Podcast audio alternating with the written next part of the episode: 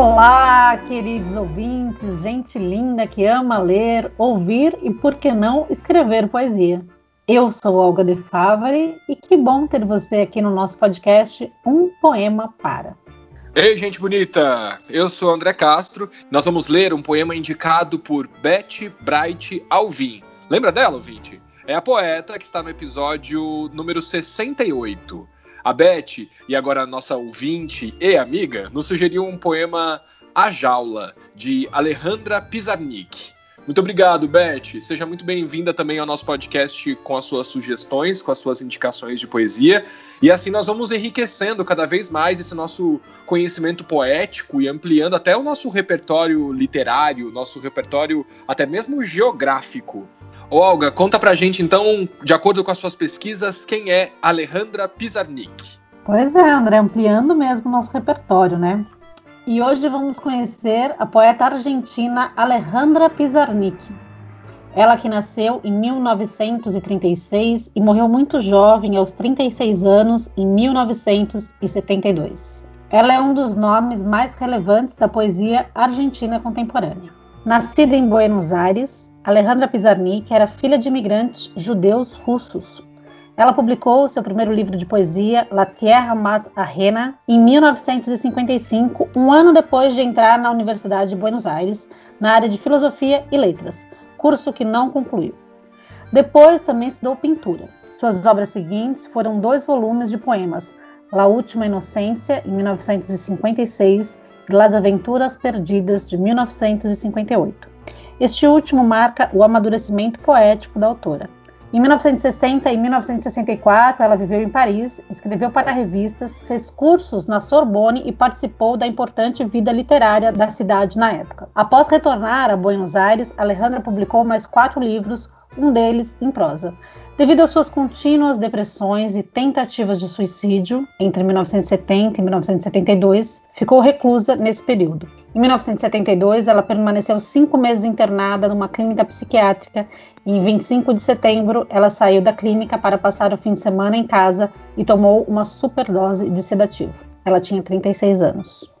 Uou, que profundidade, né, Olga? Que mulher intensa e com, e com uma vida cheia de, de, de curvas aí, né? Na obra da Alejandra, ela também deve imprimir um pouco dessa profundidade, dessa inquietação, né?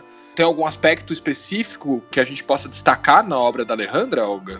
Sem dúvida, André. Quando a gente ouve assim é, essa história de um poeta, a gente já fica imaginando é, que toda essa sensação, esse sentimento, essa sensibilidade do poeta vai estar tá impressa na, na obra, né, nos versos. A obra da Alejandra é profundamente angustiante, assim, ela traz esse sentimento de angústia, esse lirismo noturno na poesia dela. Para ela, somente a poesia fazia sentido e tinha alguma razão de viver. Esse poema que a gente vai ler hoje, ele foi traduzido por Virna Teixeira. Eu queria deixar aqui registrado que traduzir poesia não é uma tarefa nada fácil. Obrigada pela Virna, que traduziu para gente esse poema, e sempre que possível nós vamos citar aqui o nome do tradutor. Nem sempre a gente encontra o nome do tradutor da poesia, mas então já fica aqui as nossas desculpas aos poemas que a gente leu aqui sem o nome do tradutor, mas nem sempre é fácil encontrar, mas a gente respeita aqui o trabalho de todos os tradutores de poesia, lembrando que é um trabalho bem difícil, bem cuidadoso a ser feito para achar as palavras corretas para encaixar aí perfeitamente nos versos. É um trabalho quase que de reconstrução da poesia mesmo, né? Porque você precisa encontrar é, palavras correspondentes, né? Até mesmo trocar pelos sinônimos para manter, sei lá, a cadência da poesia, uma sequência sonora, né? Daquelas palavras que funcionam muito bem em um idioma e quando vem, vem trazendo para o português, pode ser que não tenha essa mesma correspondência, né? Claro, claro. Então, o trabalho do tradutor é sempre um trabalho exímio, assim, um trabalho de muito cuidado. Então, fica aqui o nosso respeito e carinho a, a todos os tradutores de poesia e sempre que possível nós vamos aqui falar o nome de todos eles. Virna Teixeira, obrigada pela tradução desse poema poxa, que bacana, Olga, a gente trazer também essa poesia argentina, né? Uma, uma, uma, força literária também daqui da América do Sul e que a gente não conhece muito da, da literatura da Sul-América, hein? Olga, você está agora intimada a nos trazer mais poetas argentinos e de outros países da América do Sul também. Olha, André, se os ouvintes repararem bem, nos últimos dias aí, os últimos episódios, eu não estou trazendo nada, né? São os ouvintes é que estão sugerindo. Então, acho que para a semana que vem a gente também já está cheio de sugestões de ouvintes, que a gente já prepara a nossa semana com uma certa antecedência. Então, a gente tem que, tem que lembrar de trazer poetas de várias nacionalidades, né? Muito legal. Bom, então basta de prosa e vamos à poesia.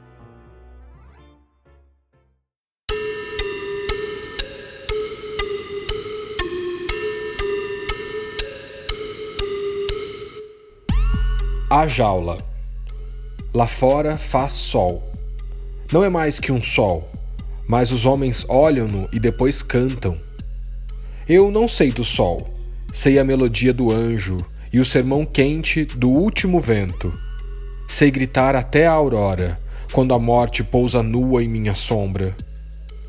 Choro debaixo do meu nome, aceno lenços na noite, e barcos sedentos de realidade dançam comigo ocultos cravos para escarnecer meus sonhos enfermos.